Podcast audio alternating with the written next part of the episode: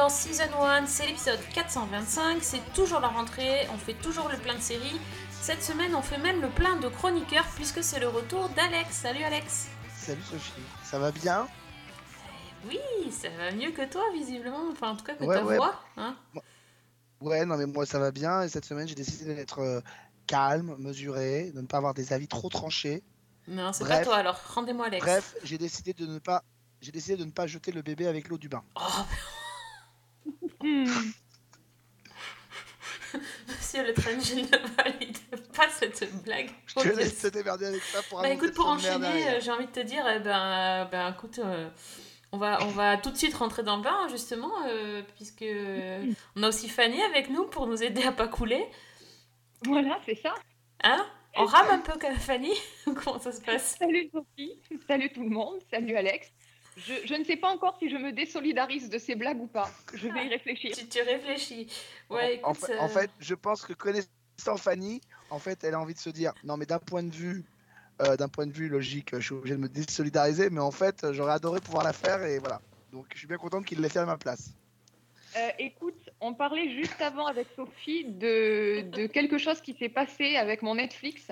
Et quand ils ont lancé le, un documentaire euh, sur l'affaire dont nous allons parler. Et juste à côté, il y avait un autre documentaire sur les attentats de Paris. Et donc, j'avais la petite vignette sur euh, l'affaire. Et à côté, j'avais Fluctuat nec mergitur. Voilà, Je te laisse méditer là-dessus. voilà. voilà, exactement. Bon, bah, bonjour les auditeurs, bonne ambiance. J'espère que vous allez bien. Donc nous, bah, je, je sais pas en quoi on pense parce qu'en en fait, on va parler d'un sujet euh, grave et une affaire très très sensible, une affaire qui a secoué la France dans les années 80 en, en 1984. euh, puisque on a vu ce lundi euh, les premiers épisodes de la série qui s'appelle Une affaire française, qui est une anthologie qui traite cette fois-ci de euh, l'affaire Villemin, l'affaire Grégory donc. Euh, et euh, si vous ne connaissez pas l'histoire, je suis sûre que Alex va se faire un plaisir de vous expliquer, sans expliquer les blagues. Non, je n'explique pas les blagues. Écoutez, on est dans les Vosges, euh, pas loin de- d'un, dans un petit village qui s'appelle l'Épange, petit village des Vosges. De toute façon, ça se passe toujours dans les Vosges, qu'il y a un, problème de fait divers comme ça. Comme ça, histoire de te rajouter encore un peu plus de rame. Bonjour les gens de, des Vosges, on vous aime. Et en plus, parler de ramer quand on parle d'une rivière, c'est quand même assez moche, Sophie, comme blague. J'avoue que je trouve que c'est pas très drôle. Donc, nous sommes à l'Épange. Et euh, en gros, il y a une famille qui attire toute l'attention depuis quelque temps, puisque c'est la famille Villemain.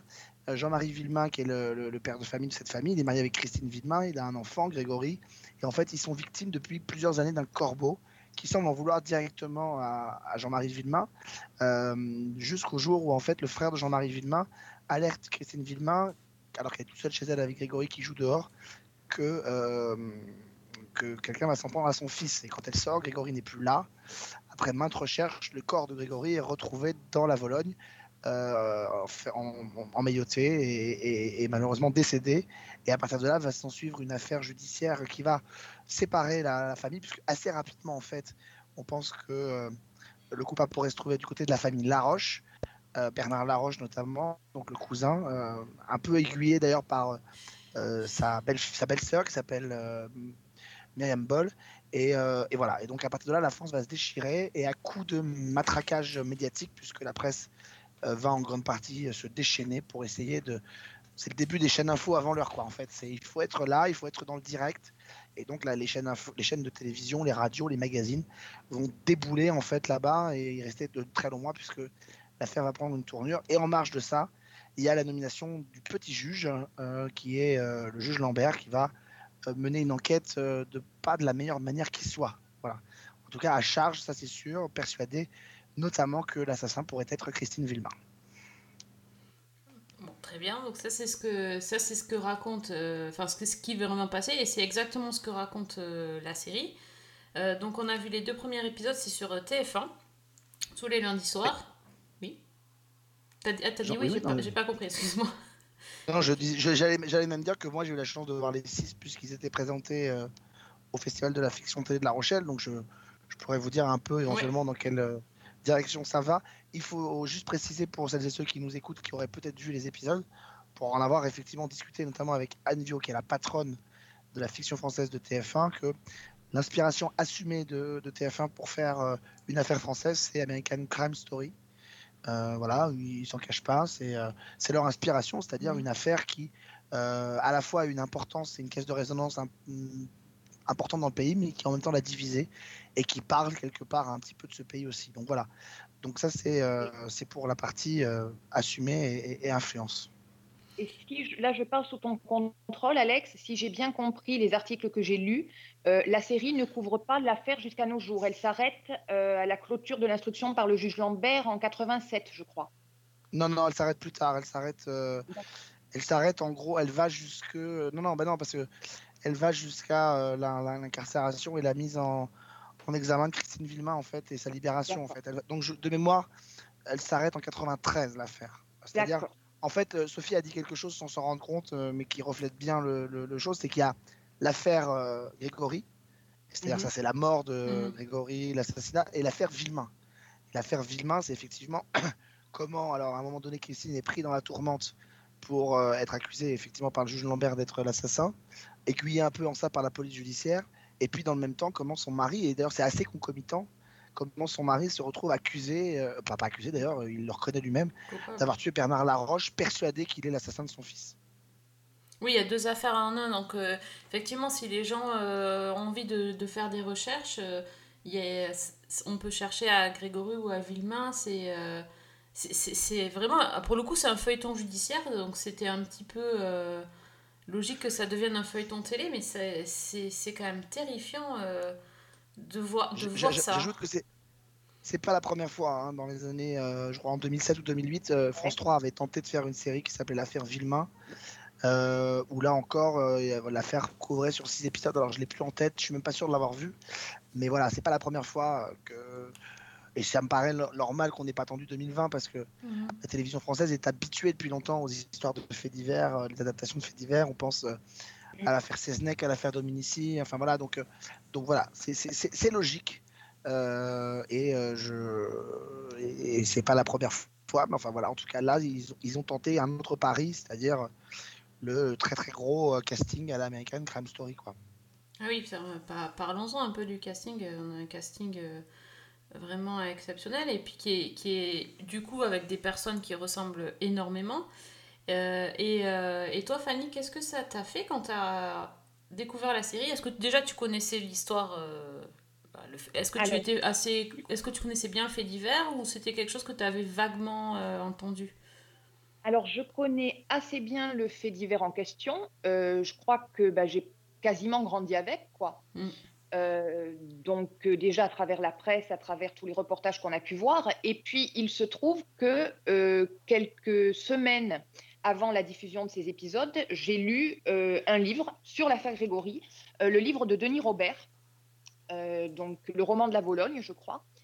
Et, donc, j'étais en plein dedans. Et, d'ailleurs, ça m'a beaucoup amusé parce que je lisais dans ce bouquin l'avant-propos de Denis Robert qui disait, alors je me souviens plus de la phrase exacte, mais en gros, que l'affaire Grégory, c'était un feuilleton et que euh, c'était comme si on avait pris Cold Case, euh, Esprit criminel, euh, Top of the Lake et The Killing et qu'on avait tout mélangé en demandant à des scénaristes d'en faire encore plus. Et, je me souviens que dans son avant-propos, il ajoute, et si ça suffit pas, ajoutez un peu de David Lynch à la rescousse avec les forêts de Twin Peaks transposées dans les Vosges, et vous avez affaire Grégory. Et, donc, c'est vrai que la première adaptation dont parle Alex, moi, je me souviens que je l'avais vue, que j'en étais ressortie pas forcément convaincue, et celle-là m'intriguait beaucoup. Parce que euh, l'approche, euh, notamment dans le style euh, American Crime Story dont on parlait, sur l'affaire elle-même et sur l'impact qu'elle a pu avoir, ça m'intéressait beaucoup. Et euh, bah, dans ces deux premiers épisodes, on voit tout de suite aussi que le, le parti pris, c'est d'interroger le rôle de la presse et, et la- l'espèce de frénésie médiatique qui court autour de l'affaire Grégory, la manière dont les journalistes vont influencer d'une certaine manière le, le, le- le temps judiciaire et, et vice-versa. quoi. Donc, euh, ouais, moi, ça m'intéressait beaucoup. Alors moi, ça m'intéressait pas du tout parce que enfin, je trouve que cette histoire, euh, c'est un peu comme euh, une histoire de... hum, une histoire qu'on se raconte pour se faire peur au coin du feu, sauf que c'est une histoire qui a vraiment eu lieu et moi c'est quelque chose qui me faisait assez flipper quand j'étais petite. Donc euh, j'avoue que je, suis vraiment allée à reculons pour regarder, euh, pour regarder ce film, ce- cette série. Et, euh, et en fait j'ai eu, eu du mal à... J'ai eu du mal à rentrer dedans parce que j'ai trouvé, ben c'est fait pour, hein, mais que c'était tellement glauque que j'avais pas envie de, de voir ça en fait. Je, vraiment, je me suis dit, oh, c'est glauque. Et puis, comme je sais que c'est vraiment arrivé, en fait, je- j'arrivais pas. J'arrivais pas, ça m'a bloqué. Et donc, euh, Je j'ai regardé. pas- Pardon, mais je. Excuse-moi, Sophie, mais je comprends pas très bien comment tu peux euh, avoir été blo- bloqué par ça en disant parce que c'est trop glauque. Et euh, oui, et donc histoire vraie et être une fanade américaine de, ouais. New York Unité Spéciale, tu vois. Mais oui, parce qu'en fait, euh, quand, quand je regarde New York Unité Spéciale ou Aspe Criminel, je trouve c'est c'est ultra glauque, mais ça me fait pas du tout le même effet parce que je, je, vois côté fiction. Et là, c'est vraiment côté. euh, c'est peut-être de le fait d'avoir été. euh, d'avoir grandi avec cette histoire, je ne sais pas. Cela, enfin, tout ça pour dire que j'ai eu beaucoup de mal. J'ai regardé le premier, j'avais vraiment pas envie de regarder le deuxième, mais je l'ai quand même regardé et, euh, et en fait j'ai réussi à passer outre ce voilà c'est vraiment sur le premier épisode ça m'a fait un- une espèce de d'idée de, de- un peu de rejet. Euh, et finalement bon, je- j'ai regardé euh, avec intérêt le deuxième épisode mais j'ai eu du mal en fait à à rentrer dedans et à me dire mais tiens je, je vais regarder ça. Euh, j'avais l'impression un peu de regarder les les documentaires euh, moi j'aime pas du tout ça les euh, comment ça s'appelle Les les trucs crime. là sur les, les true crime j'aime pas du tout en fait. Et moi j'avais l'impression de regarder ça et j'étais plus dans une série et dans une fiction donc du coup ça m'a ça m'a perturbé ça n'en- ça n'entache en rien les qualités de, de la série. C'est juste que voilà moi ça m'a j'ai vraiment du mal. Genre, Non, je mais il est sûr que si t'aimes pas le true, si t'aimes pas le true crime, là pour le coup, euh, ça se comprend que tu n'aimes pas ce genre d'histoire. Mais, euh, mais je trouve que je suis étonné parce que, à la différence justement de New York Unité Spéciale, euh, une affaire française joue à fond sur le fait qu'il y a un prestigieux casting qui donc, moi c'est peut-être le reproche que je lui fais, c'est que ça me fait sortir de l'histoire beaucoup plus que je ne l'aurais voulu. C'est-à-dire que je pense que la, force de New York, de, de Law Order en général, c'est que la série, en, allant chercher des gens qu'on connaît pas, notamment pour jouer les rôles annexes, les polices, enfin très souvent c'est des, têtes de- têtes qu'on connaît pas, ça nous permet de rester dans le sujet, d'avoir l'impression sur une histoire vraie. Et je trouve que le problème d'une affaire française, c'est justement que là, il y a une surreprésentation de gros, de gros casting, c'est ça qui me fait peut-être sortir. Donc c'est étonnant que toi, ça t'y remette encore un peu plus. Mais, euh, mais, mais, mais je peux comprendre. Je peux comprendre que cette utilisation de la vérité pour faire de la fiction, ça puisse, ça puisse déranger. Ouais, mais après, le, le côté euh, rôle de la presse, comme disait Fanny, ça c'était quand même. euh, c'est pas quelque chose dont je m'étais rendu compte à l'époque et c'est quand même. euh, c'est assez intéressant de voir ce côté-là, plus que le côté histoire en fait, euh, qui me dérange un peu. Pour- Pour rebondir sur ce que disait Alex, le, le mélange entre faits divers et fiction, c'est quelque chose qui est très présent dans toute l'affaire Grégory, en fait. Parce que, bon, il y a eu énormément de littérature sur le sujet. Euh, bon, il y a eu des, dizaines d'ouvrages, les membres de la famille euh, des deux côtés, euh, aussi bien du côté Laroche que du côté euh, Villemain, qui ont écrit des livres. Euh, le juge euh, Lambert, qui a écrit euh, des, documents et qui a écrit aussi des romans euh, qui parfois rejoignent la fiction de façon un petit peu dérangeante. Euh, et puis, euh, il y a eu quand même, je crois, deux textes euh, importants. Il y a eu le texte de Marguerite Duras, euh, Sublime, forcément sublime, Christine V, l'article qu'elle avait écrit, euh, je crois que c'était dans Libération. Et euh, il y a eu un roman il y a quelques années de Philippe Besson qui s'appelait L'enfant d'octobre. Et où là, on a eu beaucoup de polémiques sur ces deux sujets-là par rapport au lien entre fiction et, et réalité. Dans quelle mesure une fiction peut s'emparer d'une tragédie comme celle-là? Est-ce qu'elle doit la rendre fidèlement? Quelle est la marge de manœuvre? Et ça aussi, je trouve que c'est intéressant d'y penser en regardant la série. Dans le cas de Besson, c'est différent, mais d'abord, je voudrais préciser que le, le cas Marguerite Duras va être montré dans la série. C'est-à-dire Mhm. qu'il y a quelqu'un qui va jouer Marguerite Duras et qu'on va voir arriver dans la série discuter avec le juge Lambert. Dans le cas de Marguerite Duras, c'est un peu différent. C'est-à-dire que sous couvert de vouloir ériger, euh, ériger euh, Christine Villemain en victime, euh, en victime du, du patriarcat, en vrai, en vrai avant l'heure, hein, c'est un peu ça le, le principe du, du texte de Marguerite Duras, elle, comment, elle contribue à la condamner, quoi, presque. Tout Donc c'est ça aussi qui génial avec le texte de Marguerite Duras, c'est que voilà, elle, elle s'illustre contre. En fait, elle explique que euh, victime de l'oppression des hommes, euh, en gros, hein, je résume très très Oui, oui. grossièrement, mais en gros, victime de l'oppression des hommes, elle est une- un exemple de l'op- de l'oppression des hommes dans la société dans laquelle on vit et que donc, euh, bah, euh, déboussolée par tout ça, elle aurait pu en venir à tuer son fils, quoi. Enfin, c'est c'est Mm. d'un texte d'une, c'est d'un texte qui est du, enfin pour moi, je trouve d'une d'une horreur sans nom, quoi. C'est-à-dire que sous couvert de d'un co- d'un combat qui est juste. euh, euh, elle, a fait un texte qui est absolument ignoble et peut-être même qu'elle-même s'est laissée emporter par cette espèce de frénésie qu'il y avait Mhm. autour de la catégorie, mais, mais ce texte est, est, est, est- ignoble, c'est-à-dire que je ne sais même pas comment on peut écrire un texte pareil en se disant que ça va avoir un impact, euh, un, un impact positif. A fortiori parce que ça a quand même été, contrairement au roman de, de Besson, qui d'ailleurs est sous-titré roman, c'est un texte, celui de Marguerite Duras, qui est paru dans la presse. Donc euh, ça a forcément un autre impact. Mm, mm. On vient de recevoir un coup de fil du corbeau. Il a dit qu'il allait s'en prendre à ton fils. Grégory Grégory C'est quoi ce foutoir? C'est les journalistes. Laissez-nous nous recueillir en paix, vous foutez le camp, merde Et si jamais la justice ne parvenait pas à retrouver l'assassin de votre fils? L'assassin, je le retrouverai. C'est des gens de la famille, en tout cas des gens très proches. Mais pourquoi cette haine? Et du coup, qu'est-ce que vous avez pensé euh, de l'ajout du rôle de la, de la journaliste? Moi, alors, moi, le- le- l'ajout la- du rôle de la journaliste en tant que tel ne me dérange pas. Euh, il, est, il est normal, il est sain dans une fiction qu'on se. On rappelle que c'est même inspiré d'un fait réel, ça reste une fiction. Donc on peut se permettre, c'est déjà arrivé dans plein de séries américaines, que euh, des, des- des- des personnages soient le fruit d'une hybridation entre plusieurs personnages. Oui, on avait vu dans Tchernobyl gagner. aussi. Oui, voilà, et puis ça permet de gagner en efficacité, ça permet de faire des choses. Dans le cas présent, ça permet d'avoir une espèce de porte d'entrée euh, au, euh, au, au spectateur, euh, de lui faire comprendre certaines choses, etc. Donc c'est plutôt pertinent.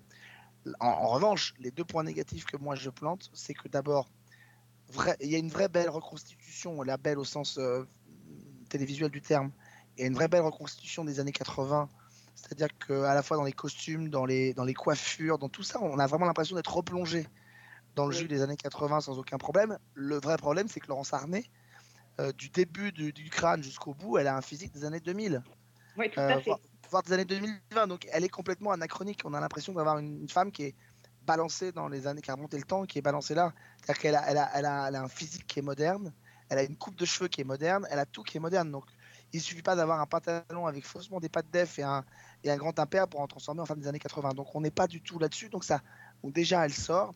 Et en plus, j'avoue que je suis un peu agacé. Alors je dis ça en étant en, minorité ce soir, mais je suis un peu agacé parce que finalement, qu'est-ce qu'elle montre euh, comme, euh, comme image? Elle montre que euh, là, on est dans du, dans du dans de la case cochée à, tout va, en, train de montrer que grosso modo, si on met le mec avec qui elle finit par avoir une histoire, Stanley Weber, qui est photographe, elle montre que finalement, les hommes sont tous des pourris en tant que journalistes et que la seule personne qui permet d'apporter un peu d'humanité à ce métier, c'est une femme. Donc euh, voilà. Donc euh, je trouve que le, message envoyé finalement est, est- est- est un peu du même niveau que le texte de Marguerite Duras, c'est-à-dire que c'est- je pense qu'on aurait pu se permettre d'avoir quelque chose de plus subtil. Euh, et pourtant, j'adore Laurence Arnay, c'est une, ma- une magnifique comédienne. On aurait pu avoir quelque chose de plus subtil, peut-être en, cho- en choisissant une actrice qui n'est pas aussi marquée années 2000 et surtout en lui faisant pas apporter un truc qui est aussi, euh, qui est aussi là pour le coup aussi, aussi politiquement correct quoi. On n'est pas dans un truc, euh, il n'y en avait pas besoin quoi. On n'en avait vraiment pas besoin. Moi, ce qui m'a davantage dérangé, c'est certaines, euh, comment dire, certains raccourcis ou certaines libertés qui ont été prises avec l'affaire elle-même euh, dans, dans son cœur. Euh, je pense à des petites choses euh, qui, au départ, semblent pas très importantes, mais qui, au final, ont quand même un gros impact. Euh, par exemple, dans, je crois que c'est dans le deuxième épisode où on nous dit qu'il y a eu un portrait robot qui a été fait d'un suspect avec des rouflaquettes et où Bernard Laroche se serait, aurait changé de coiffure quelques jours après. Je pense par exemple aussi à la scène où les journalistes fracturent le domicile des Villemains et, et les malmènent quasiment physiquement, qui sont des scènes qui sont, ou des, des faits entre guillemets, qui sont inventés euh, dans la série. Et où ça, je trouve que c'est un petit peu plus maladroit. Mais Ah, c'était inventé le fait qu'il s'introduise comme ça dans le domicile et qu'il les Euh, oui. bouscule Ah ouais. Oui. Ah ouais? Ouais. Tu en es Ah. sûr Moi, j'en suis pas certain. hein. Écoute, c'est ce que j'ai lu dans plusieurs journaux. D'accord. Donc je parle sous le contrôle de la Provence, du Figaro et de je ne sais plus qui, mais Je te fais confiance, mais moi j'avais cru comprendre que, alors peut-être pas forcément sous cette forme-là, mais qu'en tout cas ça s'était euh, ça s'était un petit peu produit aussi. euh, mais bon, je n'en étant pas sûr, je, je, je choisis de te faire confiance. écoute, moi je relis ce que j'ai lu dans, dans la presse, mais j'y étais pas, donc euh, Je, on, va, on va te croire. Hein Oui, bah oui. Voilà. Et, euh, et, et du coup, Alex, toi qui as vu jusqu'au bout, euh, est-ce que euh, est-ce que tu as senti un changement euh, dans le ton de la série ou vraiment on est dans une continuité euh, jusqu'à la fin? Il n'y a pas de changement. Je veux dire, soyons très clairs, ceux qui n'ont pas aimé sur les premières soirées, ils n'ont pas de raison d'aimer sur les autres. C'est, euh, ça reste dans cette, euh, dans cette ligne-là. Moi, je trouve quand même que cette série, elle a une énorme qualité, c'est que je la trouve d'une grande pudeur quand même.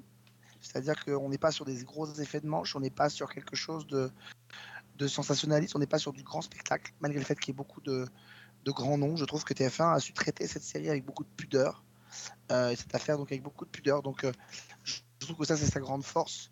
Euh, alors après quand les auteurs nous expliquent et l'équipe nous explique, l'équipe de ton Québec en tête, que la série est, garde une espèce de neutralité en se contentant de rapporter les choses et en ne prenant pas parti, moi je tempère quand même fortement ça en disant quand même que on est quand même essentiellement à 95% du côté des Villemains, qu'on voit très peu ce qui se passe du côté des La Roche.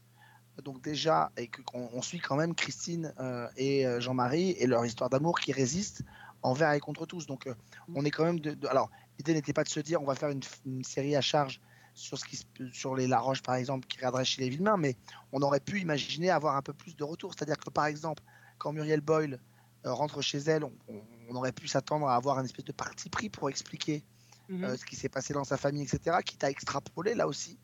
On aurait pu avoir, après le meurtre de La Roche, on aurait pu avoir par exemple son épouse, voir comment son épouse euh, euh, gère cette situation-là.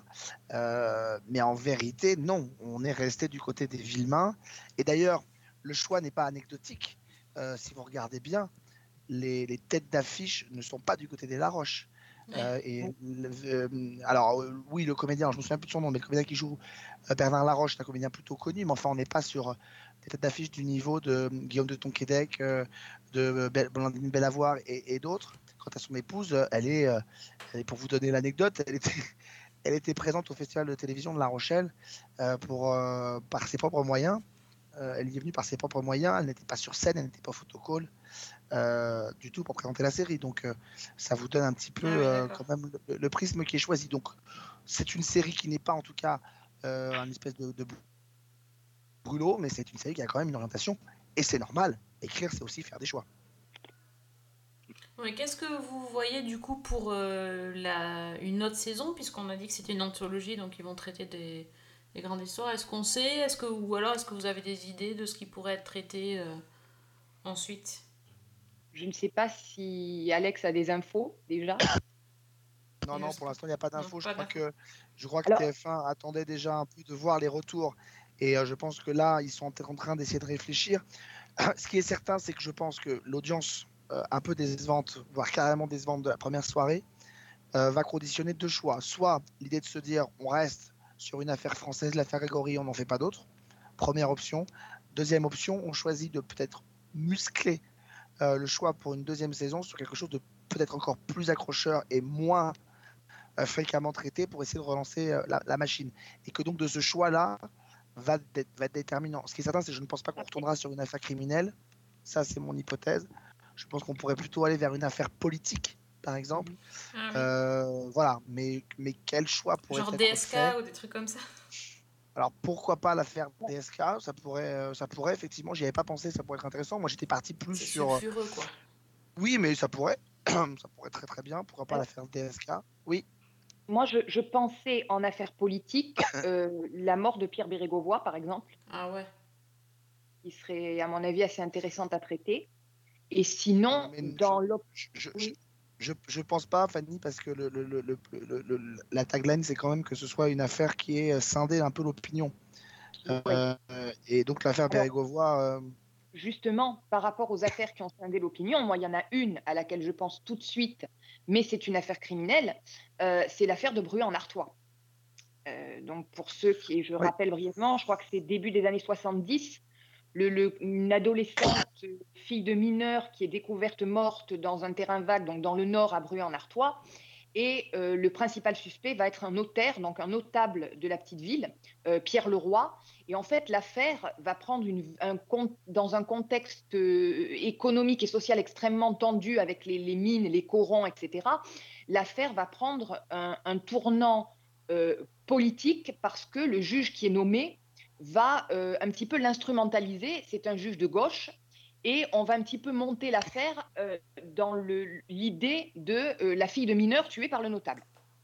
Ouais. Avec de multiples rebondissements et un imbroglio juridique là aussi. euh, voilà. Donc je pense que dans l'idée d'une affaire qui, elle, a, a scindé la France, ou en tout cas a, a secoué l'opinion publique, et qui dit beaucoup de choses aussi sur une société à une certaine époque, l'affaire de Bruy-en-Artois serait euh, le choix qui me semblerait le plus logique. Pareil, ils sont en train de nous écouter, ils vont le faire. Ça, ça donne trop envie quand tu le, Non, mais quand tu c'est- le dis. moi, je- je n'y ai pas pensé spécialement, mais je crois que effectivement, euh, c'est tout à fait le, le type d'affaires qui pourrait être faite à condition d'avoir envie de repartir sur une affaire de fait divers et de pas partir du principe que cette affaire-là, euh, euh, que ce type d'affaire puisse faire fuir les gens qui en auraient ras-le-bol, euh, des, des, des de crime. Effectivement, c'est une affaire intéressante. Moi, j'étais spontanément parti plus sur un truc du style affaire Dreyfus. Euh, Oui. par exemple aussi, mais ça paraît peut-être trop engageant en termes de, de moyens pour se dire on va le faire. Euh, mais effectivement, je pense qu'en tout cas, ils vont peut-être, ce qui est certain, et le choix de Fanny pour ça est intéressant, à mon avis, ils vont peut-être avoir tendance à vouloir se dire on va aller vers une affaire qui a peut-être pas forcément été aussi souvent traitée. Et c'est vrai que le problème, c'est que cette série-là, elle arrive à un moment donné où les gens ont été euh, abreuvés notamment avec la mini-série de Netflix et que peut-être Oui. euh, ils n'avaient pas envie de revoir en plus quelque chose derrière avec plein de choses qu'ils avaient déjà vues avec Netflix. Ouais, en tout cas, les, les paris sont lancés. euh, on- normalement, l'année prochaine, du coup. Ouais, la rentrée prochaine. Non, ouais, l'année prochaine. Ok, bah écoutez, si vous voulez Enfin, bien... non, je dis ça. Non, Enfin, je dis ça. Non, non, pardon. je dis ça. Je dis ça, j'en sais absolument rien parce qu'il n'y a pas de tournage de lancé. Donc, euh, Oui, oui, non, mais on peut, on peut se dire qu'à la rentrée prochaine, il y aura peut-être une, une, une autre saison. C'est ça la presse? M'accuser d'avoir tué mon enfant? On est vraiment tout seul alors, c'est ça? Je vous inculpe d'assassinat sur votre enfant Grégory Villemin. Oh, Vous savez pas Christine Villemain est victime d'une des plus grandes erreurs judiciaires de l'histoire de ce pays. Il y a forcément d'autres suspects. Ça, c'est le seul moyen que j'ai pour venger Grégory. Il y a un tel manque d'humanité dans cette affaire. Bon, si vous voulez bien, on va faire un grand écart et euh, partir euh, en faisant un pas de bourré à, l'Opéra de Paris. Ça, c'est dans, une autre, euh, un autre style. On a vu une deuxième série française. Soyons fous, les amis. Deux séries françaises dans la même semaine. Euh, l'affaire, euh, donc, euh, une affaire française diffusée le lundi. Le mardi, il y a aussi une très bonne série française qui s'appelle donc L'Opéra, qui est diffusée sur euh, OCS Max. C'est une création originale. Et euh, toute, la, toute la saison est dispo déjà sur, euh, sur OCS. Donc il y a 8 épisodes. Et ça nous parle de l'Opéra de Paris et ses, ses bonheurs et aussi ses déchirements, ses, ses drames. euh, enfin, c'est incroyable cette série, il se passe plein de choses. Donc Fanny, est-ce que tu veux nous raconter ce qui se passe derrière le, derrière le rideau rouge de l'Opéra de Paris? Alors, bah, comme tu l'as très bien dit, c'est une série qui, suit en fait le, quotidien et, on va dire les péripéties au sein de la compagnie de ballet de l'Opéra de Paris. Donc, on suit notamment Zoé, qui est une danseuse étoile de 35 ans, euh, qui aime danser, sortir en boîte jusqu'à pas d'heure, boire et ramener des amants dans son lit. Et donc, c'est une hygiène de vie qui commence à peser un petit peu sur sa carrière. Et il y a un nouveau directeur de la danse qui vient d'être nommé et qui menace de la renvoyer. Donc pour elle, c'est un électrochoc et elle, décide en fait de se battre pour prouver qu'elle a encore sa place au sommet de, de l'Opéra de Paris. Et en même temps, on a une jeune danseuse, Flora, qui est une jeune danseuse noire, un, un jeune prodige de, de 19 ans, je crois, euh, qui a commencé la danse assez tard, mais qui a rattrapé son retard et qui a un niveau qui lui permet d'être d'être surnuméraire à l'Opéra de Paris, c'est-à-dire en gros remplaçante. Si quelqu'un se fait mal, elle peut être appelée pour, euh, pour prendre sa place. Et donc, elle, elle va passer euh, la saison 1 à apprendre toutes les chorégraphies, à travailler euh, bah, d'arrache-pied pour s'intégrer dans ce milieu. sans être vraiment sûr de pouvoir danser sur scène un jour, sachant aussi que euh, va se poser la question de sa couleur de peau. Et, donc, en fait, voilà, on, suit tous ces personnages-là et d'autres dans un récit choral qui nous raconte un petit peu les coulisses de la danse de l'Opéra de Paris. Donc en fait, on, on nous dit que c'est les coulisses de l'Opéra de Paris, mais on a quand même un, un carton en début de série qui nous dit que c'est un, une fiction et que tout, euh, tout ce qui est montré euh, n'est pas vrai. Mais euh, Je, je peux juste, je peux juste, pardon, euh, Fanny, apporter Oui. Une, une précision à ce que a dit Fa- Fanny, une petite euh, modération. Euh, non, il ne menace pas de la virer. et- et il, lui, il lui demande de partir ou il la vire carrément. Enfin, c'est pas une menace. Ouais. C'est-à-dire que Ouais, ouais. elle- c'est pas, je vais euh, essayer de faire, de, de montrer que tu es capable de partir. C'est, je te Ouais, propose, t'as la, je te propose la voie, la voie sobre pour partir. C'est-à-dire que je te fais nommer dans un théâtre à Toulouse, enfin dans un opéra à Toulouse. Et si tu veux pas partir, on enclenche. C'est-à-dire qu'il brise ainsi Ouais, les conditions qui fait qu'elle est normalement protégée par son statut jusqu'à 42 ans. Exact. Voilà, c'est juste, mais ça donne quelque chose effectivement qui est encore plus dans l'urgence euh, de son pour son personnage, c'est-à-dire que non. Non, mais elle tu as va tout raison de faire pour que ça a des répercussions sur, euh, sur la suite. Exactement. Mais d'ail- d'ailleurs, ça, ça, ça reflète euh, quelque chose qui s'est vraiment passé euh, il, y a quelques, il y a quelques années, euh, quand le, tous les danseurs de l'Opéra de Paris se sont mis en, en grève. Alors, c'était pas à cause, de, à cause du statut de 42 ans, mais c'était pour les conditions de travail. Il y avait une des grosses grèves des danseurs aussi. Et donc, dans la série, ils expliquent comment, euh, comment certains vont se mettre en grève pour protester contre les, les changements de statut imposés par la direction. euh, le nouveau directeur, mais pas que d'ailleurs, et euh, voilà comment on essaye de tout changer, et sous prétexte de vouloir moderniser, en fait, on essaye de, de se débarrasser de certaines personnes qui pourraient être un peu dérangeantes, on va dire ça comme ça. Donc, On peut euh, dire ça comme ça. ouais, on peut dire ça comme ça. Euh, donc, euh, comme l'a dit, l'a très bien dit Fanny, c'est une série chorale, parce qu'en fait, quand on commence la série, on est vraiment focalisé sur le personnage de Zoé, et puis petit à petit, on va, on va arriver à suivre le, le quotidien de plusieurs euh, autres personnes. Il n'y a, pas que des, des femmes non plus. Euh, Est-ce qu'on peut dire que c'est une série sur la danse ou pas? Non, Alors- c'est une série sur l'opéra. Donc, il y a pas, Ben on, non, on est ben d'accord que c'est pas sur la danse. Non, mais non, mais C'est parce que. ce qu'on appelle un, ce que les Américains appellent très bien un workplace drama, Ouais. c'est-à-dire que c'est un, c'est une série qui a une arène, qui raconte comment on vit. Donc ça raconte. Alors évidemment, les personnages centraux, comme dans Urgence, les personnages centraux sont les médecins. Là, ce sont des danseurs, mais on suit aussi bien les syndicalistes, le patron de l'opéra, euh, que les gens qui naviguent derrière. Donc, euh, donc c'est pas une série sur la danse, c'est une série où on parle de danse à travers l'opéra de Paris. Bonne réponse de Monsieur Le Train. Bravo. Non, j'allais dire d'ailleurs, on a effectivement des scènes de danse, mais le principal, c'est, ben, on disait ce qui se passe dans les coulisses, c'est notamment tout ce qui est administratif, euh, tout- toutes les arcanes administratives de l'Opéra de Paris, avec l'arrivée du personnage qui est joué par, euh, par Raphaël Personnaz, qui, nous- donc, qui joue Sébastien Chéneau, le, le nouveau directeur de la danse, et qui nous permet un peu d'entrer euh, dans ce domaine-là. Oui, il y a toute la partie intéressante de voir euh, comment ils vont, il va créer son, son ballet, comment on fait venir les costumes, enfin comment on s'organise pour les costumes, les décors, etc. C'est, c'est, euh, c'est assez intéressant, moi je trouve. Et effectivement, on voit pas beaucoup de, de danse, mais enfin, c'était pas non plus le but. On en voit quand même. Parce que parce que euh, il y, a, il y a beaucoup en fait de scènes qui se passent pendant les échauffements et les entraînements, euh, surtout les échauffements où, là où il y a le plus de, d'échanges entre les différents danseurs. Et, euh, et moi, je, je- franchement, j'ai beaucoup, beaucoup aimé cette, euh, cette série. Et pas seulement parce que j'aime la danse, mais euh, vraiment parce que je trouvais que c'était c'était très intéressant. Ça, ça allait vite. Il y, avait de, de bons... c'est bien écrit. C'est, et puis, je, je suis tombée aussi sous le, sous le charme de, de, des personnages, et notamment du personnage de Flora, qui pour moi... euh, euh, est touchante et, euh, et, et son, son parcours au sein de, de l'opéra est, vraiment très intéressant. J'ai appris plein de choses. Je ne connaissais pas le, le statut de surnuméraire. euh, voilà, j'ai appris comment, euh, comment on faisait pour changer de. euh, je sais même pas comment de statut euh, au sein du corps du ballet, euh, pour, gravir un petit peu les échelons. Euh, je savais même pas qu'il y avait plusieurs étoiles, je pensais qu'il y avait qu'une étoile.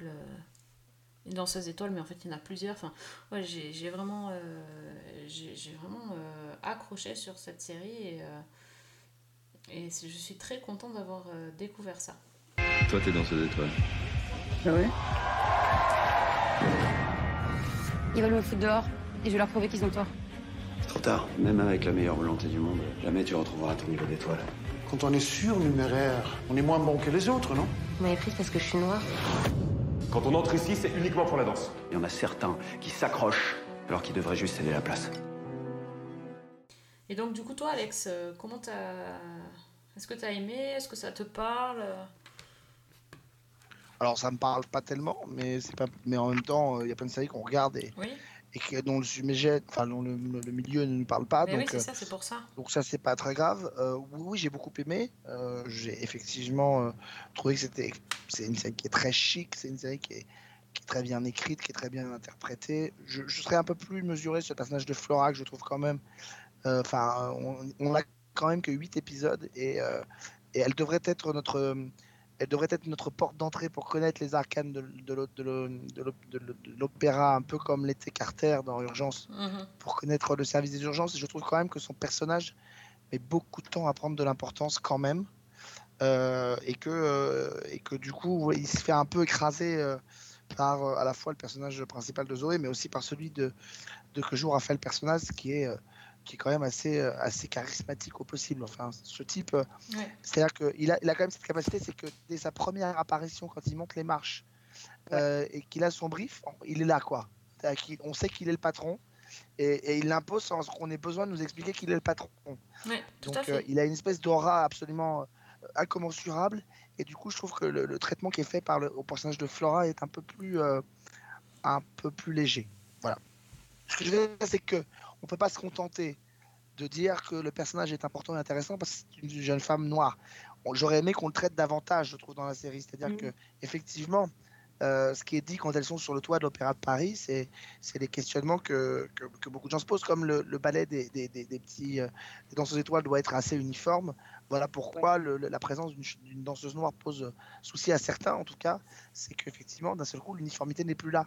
Mais ça, c'est pas traité, mais c'est traité. euh, il faut vraiment avancer vers, la, vers le, le cœur de la série, vers, vers la dernière partie pour que ce soit mentionné, quoi. Ce qui est pour moi un peu, un peu problématique.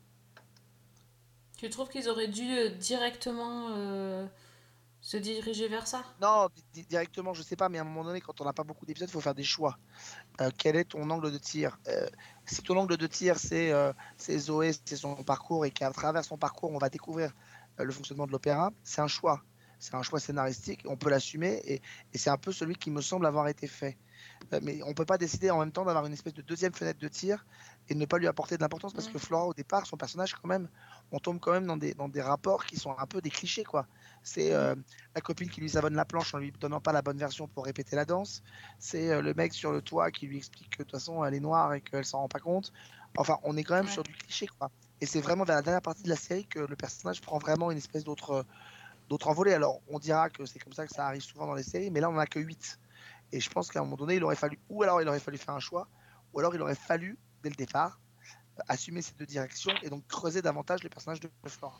Parce que j'ai quand même bien aimé, c'est la façon dont ils ont réussi à les faire se croiser. Parce que quand, quand, tu, Exactement. quand tu commences la série, tu te dis, il y a à aucun moment, euh, à part se croiser sur le lieu de travail, mais à aucun moment ces personnages n'ont tellement rien à voir qu'ils vont pas, ils vont évoluer. Puis ça, ça fait vraiment récit en parallèle. Et euh, j'ai trouvé ça assez malin de voilà, comment ça s'est comment ça s'est goupillé, puis comment finalement euh, ça s'est passé entre ces deux personnages que qui normalement n'auraient jamais dû euh, se croiser. C'est aussi quelque chose que j'ai beaucoup aimé, ouais. Voilà. Donc les filles, je vous trouve, je vous trouve extrêmement sympa avec une série française. Je ne Mais sais pas alors ce qui vous arrive. Mais, euh, mais- mais c'est incroyable. que- non mais je vous trouve super sympa parce que je vous rappelle quand même que la façon dont ils font se rencontrer Flora et Zoé alors qu'elles ne devraient pas se croiser, c'est parce que euh, Zoé dort bourrée dans l'opéra et, que- et- et que Flora manque de s'asseoir dessus quand même. Donc c'est quand même pas la manière la plus fine d'amener à ces deux personnages à se rencontrer Non, mais pour je une veux dire, fois quand même. la persévérance dont Flora fait preuve pour euh, que, que Zoé s'occupe d'elle et tout. ouais, j'ai- Voilà la manière dont, elle, dont la série les amène à collaborer, en fait. Non, je vous taquine, hein, je vous taquine. Ah là là, il est pas content. Bon, vite. Que... On va... Passons à une autre série et disons Non, mais du c'est- mal. de- c'est- une magnifique série. euh, je, je, je le dirai pas. Il y a déjà une saison 2. La saison 2 d'ailleurs Euh, un, info, la saison 2, d'après ce que je sais, est déjà en train d'être tournée, voire même fini d'être tournée. Donc, euh, ils l'ont tourné cet été, hein, de mémoire, la saison 2. En tout cas, le tournage a commencé cet été. Donc, euh, voilà, donc euh, c'est une série qui est très très belle. euh, et euh, voilà, qui est très bien filmée, très bien montée. Surtout qu'elle a été tournée quand même pendant le confinement. euh, et que donc, euh, réunir des gens dans les opéras, tu vois, c'était vraiment pas les choses les plus faciles. Donc, euh, voilà, donc euh, chapeau à, à cette équipe qui effectivement montre le talent de le talent d'écriture et de, et de mise en scène et d'interprétation. Comment on fait pour devenir vraiment une grande danseuse? S'il y a quelqu'un à qui on a dit c'est pas possible et qui allait quand même, c'est vous. Toi, t'as l'occasion unique de faire changer les choses là maintenant. À la fin, ce qui compte, c'est une fois sur scène, est-ce que j'en suis capable? Sinon, pourquoi je me bats? Est-ce que je peux me permettre euh, un petit conseil pour... D'accord, j'y vais quand même. Euh, C'était une question rhétorique. Euh, pour ceux qui ont aimé l'opéra et qui aiment la danse, il y a une série documentaire sur Disney Plus qui s'appelle On Point et qui est, euh, moi, qui m'a fait beaucoup, enfin, l'opéra m'y a fait beaucoup penser parce qu'en fait, c'est donc un docu où on suit pendant un an euh, la vie d'un groupe d'élèves de l'école de ballet américain de New York. Et donc, on, voit un petit peu la formation euh, qui permet aux plus âgés d'entre eux, donc aux adolescents, de s'orienter vers une carrière de danseur professionnel, et aussi les plus jeunes qui, bah, qui font leur début et qui rêvent en fait d'être retenus pour participer au spectacle annuel de Casse-Noisette. Et c'est euh, bah, c'est un petit bijou où on suit ces apprentis danseurs, on découvre leur parcours, euh, les difficultés de la formation, euh, la, façon dont est monté un spectacle. Ça va des auditions aux répétitions à la représentation elle-même, le tout avec des petites, immersions dans la vie privée des différents jeunes, des enfants ou des ados donc, qui, constituent cette, cette école de ballet. Et on les voit euh, pendant les cours de danse, dans les dortoirs. euh, Enfin, c'est c'est assez sympa. Euh, Il y a aussi beaucoup d'interventions de l'équipe enseignante, dont notamment des gens qui ont travaillé avec Georges Balanchine. Et c'est bah, c'est hyper sympa à regarder. Et, et pour le côté, bah, justement, école de danse, euh, le- le- les coulisses, le, le côté administratif aussi, euh, ça m'a fait un petit peu penser à ça. Et c'est quelque chose que je recommande. Donc, on point Moi j'en avais vu un aussi comme ça, euh, mais en France sur, euh, sur l'opéra, les, les petits rats de l'opéra de Paris. Exact. Je sais plus sur quelle chaîne c'était, peut-être Arte. J'avais adoré. Et pareil, il, il les filmait à l'opéra. euh, C'était super bien. Donc voilà. Bon, sur ce, je vous propose de placer au bloc passer au bloc notes. Thème libre, tout ce que vous avez envie de nous dire. Voilà, c'est pour vous, c'est open bar. Allez-y. Lâchez-vous. Alors Alex, vas-y. Ça fait un moment que tu nous as pas parlé. Dis-nous tout. Alors c'est compliqué, c'est compliqué parce que ça a été une période très, euh, très active euh, en matière de, de fiction. D'abord parce qu'on a eu tous les, euh, tous les, tous les festivals, enfin deux festivals qui se sont succédés avec un, un bon choix de, de fiction française. Donc donc c'est compliqué de savoir quoi vous recommander euh, et surtout qu'il y a des choses qu'on ne peut pas dire. Donc par exemple je ne peux pas dire ce que j'ai pensé de valider saison 2 que j'ai vu. Euh, donc voilà, je n'ai pas le droit de vous dire absolument que c'est génial. Donc euh, je suis un peu, je suis un peu Eh ouais, frustré. c'est bête. Euh, comme- non, mais voilà, c'est très. Voilà, c'est c'est- c'est- c'est tant pis. Euh, non, je vais choisir parce que Sophie aime ce genre de fiction et je pense que ça lui parlera. Euh, je choisis de, de- de- de- de conseiller ça. Alors pour l'instant, la diffusion n'est pas annoncée, euh, mais de suivre la nouvelle série des créateurs, du créateur de Sheriff. Ah oui, déjà, oui. Euh, euh, déjà, bon point, ça s'appelle Le Mhm. Code. C'est une série judici- judiciaire, Sophie, donc ça devrait te Ah, plaire. Tout à fait. Et donc, on va y suivre le destin de Idriss, qui est joué par Daniel Lobé, qui est une personnalité que le public va, en tant que comédien, apprendre à découvrir, mais qu'il connaît déjà sans le savoir, puisque il est la voix française de Idriss Elba depuis euh, très longtemps, notamment dans Luther. Euh, et donc, il joue le rôle de Idriss, qui était un avocat à Paris, qui avait tendance à prendre que des affaires qui lui rapportaient du fric. Euh, et lors d'une affaire qui a très mal tourné, euh, l'un des clients s'est rendu dans son bureau et en comprenant que sa femme n'est victime d'un cancer et il poursuivait une grosse société qui était responsable de la, de la maladie de sa femme, bah, ce type décide de, de faire payer à Idriss ce qui est arrivé. Donc il lui tire trois balles dessus.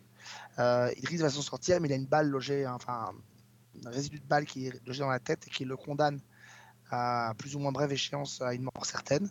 Euh, et donc Dri- Idriss décide de, complètement se relancer et de quitter Paris, d'aller à Lille, ouvrir un nouveau cabinet avec d'autres associés pour se consacrer cette fois-ci à des affaires euh, dans lesquelles il va s'intéresser véritablement aux victimes. Donc c'est une espèce de, de rédemption pour ce personnage.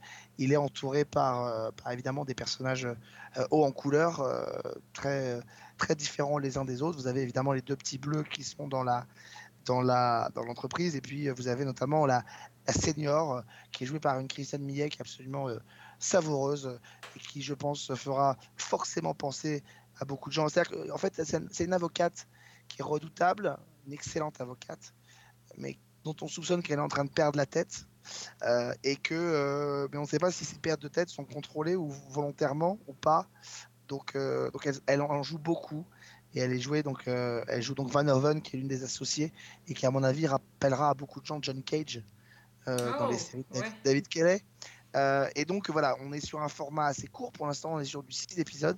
Chaque histoire est vouée à, à défendre un- un- une personne accusée ou pas d'un crime, et qui est parfois sur un épisode, parfois sur deux. Et puis tout au long de ça, il y a un fil rouge. Alors c'est l'état de santé de, de Idriss. Et puis c'est le, le- fait qu'il retrouve sa fille qu'il avait euh, délaissée quand, il était, quand elle était petite et qu'il se retrouve à, avoir, euh, être accusé d'avoir renversé quelqu'un en état d'ivresse. Et donc on va, euh, ou sur l'état de stupéfiant, je ne sais plus exactement, enfin bref, et donc il va s'occuper d'elle, essayer de, la rattraper, de se rattraper. Et donc voilà, Lionel Olanga, qui est donc le créateur de la série, qui est un, un amoureux inconditionnel des séries de David Kelly et de euh, Steven Boschko, euh, bah, a décidé de- d'en faire, euh, euh, faire une série, à- un équivalent, en tout cas un, bel hommage à ces séries en France, euh, avec donc une série qui s'appelle euh, Le Code, dans lequel on va retrouver effectivement les codes de ces séries judiciaires américaines qu'on aime. Euh, et c'est ça qui devrait plaire, c'est-à-dire à la fois des sujets qui sont forts, des sujets de sociétaux, des sujets sociétaux, pardon, à la fois les grandes joutes verbales dans les tribunaux, les tractations en arrière, les personnages de, procureurs qui vont, et, qui vont revenir. On pense notamment à Gré- Grégoire Bonnet, qu'on connaît évidemment de scène de ménage, ou de Nina, qui va venir faire un procureur, et évidemment, ça ne peut être euh, que savoureux.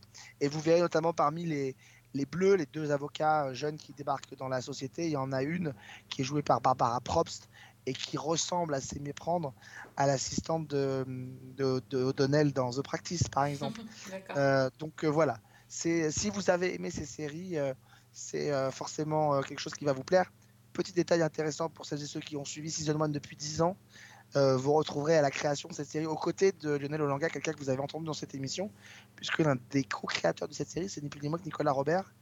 euh, qui, Le euh, Nicolas voilà, Robert, sœur Nicolas Robert, tu peux même The Nicolas Robert, le petit Robert comme on l'appelle, et, et voilà. Et donc c'est une vraie réussite. Enfin moi j'ai eu l'occasion de voir les six épisodes de cette première saison et, euh, et c'est euh, bah, voilà moi je suis euh, je suis fasciné. Il y a, évidemment euh, ici et là des petits euh, des petites choses qui peuvent être corrigées au fil des saisons, mais, je trouve que c'est une, première bonne saison, très bonne saison.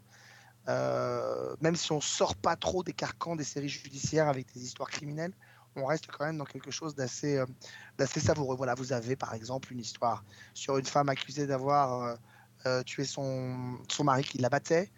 Une autre histoire, c'est un homme accusé d'avoir violé son assistante après une soirée. Euh, innocent ou coupable, euh, évidemment, ce sera à eux de, de le déterminer pour euh, défendre leurs clients. Ou encore une, une mère de famille qui essaye de faire en sorte juridiquement que l'homme qui a tué sa fille 8 ans, tué et violé sa fille 8 ans auparavant ne sorte pas de prison. Euh, voilà, et avec toutes les questions juridiques que ça peut entraîner derrière. Bon, mais ça me, ça me parle tout ça. Ça me donne bien envie. Bon, et, et Ça te donnera bien envie, je pense que tu aimeras. Ah oui, oui, on Oui. en reparlera avec grand plaisir. Et Fanny, alors toi? Eh ben écoute, euh, moi je vais parler encore d'une série française, décidément, Euh, et je vais en dire du bien, donc Alex ne va pas en revenir. C'est une petite comédie euh, qui a été présentée euh, au Festival Sérimania et qui, si je ne me trompe pas, a décroché le prix de la meilleure série française, c'est Jeune Égolerie. Jeune écolerie. Voilà, qui est diffusé sur OCS et qui est aussi disponible sur MyCanal, il me semble. Donc il y a huit petits épisodes d'une trentaine de minutes. Donc Jeune Égolerie, c'est quoi? C'est l'histoire de, de Prune, une jeune femme de 25 ans qui fait du stand-up et qui fait son show dans un bar parisien avec, euh, avec d'autres comédiens. Et un jour, suite à un pari, euh, elle embrasse à pleine bouche un inconnu assis en terrasse, donc Francis, un gentil quadra euh, divorcé. Et contre toute attente, elle va commencer avec lui une, relation et elle va en tomber amoureuse. Et donc cette relation, avec la différence d'âge, avec la différence de maturité, euh, bah, va servir d'inspiration à Prune, notamment pour son, pour son spectacle, à un moment où euh, Florence Foresti a envoyé des gens pour repérer un petit peu des talents en vue d'une émission de télévision. Le problème, c'est que Prune va découvrir un petit détail euh, sur son amoureux, c'est qu'il a un enfant, une petite fille euh, qui s'appelle Alma, qui est, euh, alors je sais pas, je crois qu'elle a 5-6 ans, et euh, c'est une enfant, en fait, c'est un, adulte Elle dans un 9 corps d'enfant. elle a 9 ans, je crois. Elle a 9 ans. Elle a 9 crois. ans Ouais, il me semble. Ouais, ouais, t'as raison, puisqu'elle va. Bon, bref. Et c'est un, un adulte dans un corps d'enfant. C'est-à-dire que c'est une gamine qui est hyper sérieuse, hyper mûre, qui est fan de Napoléon et qui n'aime rien d'autre que, que passer ses après-midi dans les musées, qui en même temps a quand même un côté très, euh, très gamine aussi, très, très enfantin. Et bah, Prune, en fait, elle va se retrouver dans cette relation de couple avec cette petite fille, donc elle est belle-mère, et elle est en décalage total avec ce qu'était sa vie jusqu'à maintenant, et en décalage aussi avec la vie de ses copains et copines. Et elle n'a pas la moindre idée de comment gérer le truc, parce qu'elle-même, elle n'est pas d'une maturité folle non plus. Et en fait, j'en attendais pas forcément grand-chose, euh, et j'ai trouvé que c'était une petite série qui était adorable, qui était très fraîche, qui est souvent très drôle. Alors, il y a des gags qui fonctionnent un peu moins bien sur moi, mais dans l'ensemble, j'ai beaucoup aimé le ton. Et puis, euh, l'actrice principale, donc, qui est l'humoriste Agnès Hurstel, qui, je crois, aussi euh, écrit largement la série, elle est, je trouve qu'elle a une. Je sais pas, elle est fraîche, elle est spontanée, elle m'a beaucoup plu dans, dans ce rôle-là. Elle l'a Et puis créé même, la série. Enfin, elle est créatrice hein, de la Ouais, série. elle est créatrice, elle est. Ouais, ouais, tout à fait. Et c'est vrai que j'ai aimé la façon dont on reste dans quelque chose de drôle, de, de très sympathique, où les épisodes s'enchaînent avec euh, bah, en même temps des thèmes qui sont euh, traités de manière intelligente, comme la différence d'âge dans le couple, ou, ou- ou des choses peut-être moins attendues qui sont traitées sans pensif. Pour, euh, je trouvais que c'était, ça sortait un peu des sentiers battus.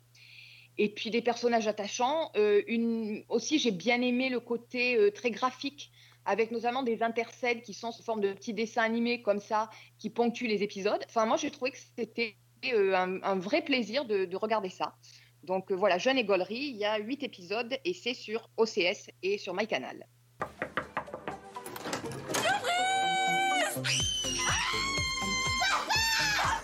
Ça commence un peu fort pour vous, monsieur. Pardon.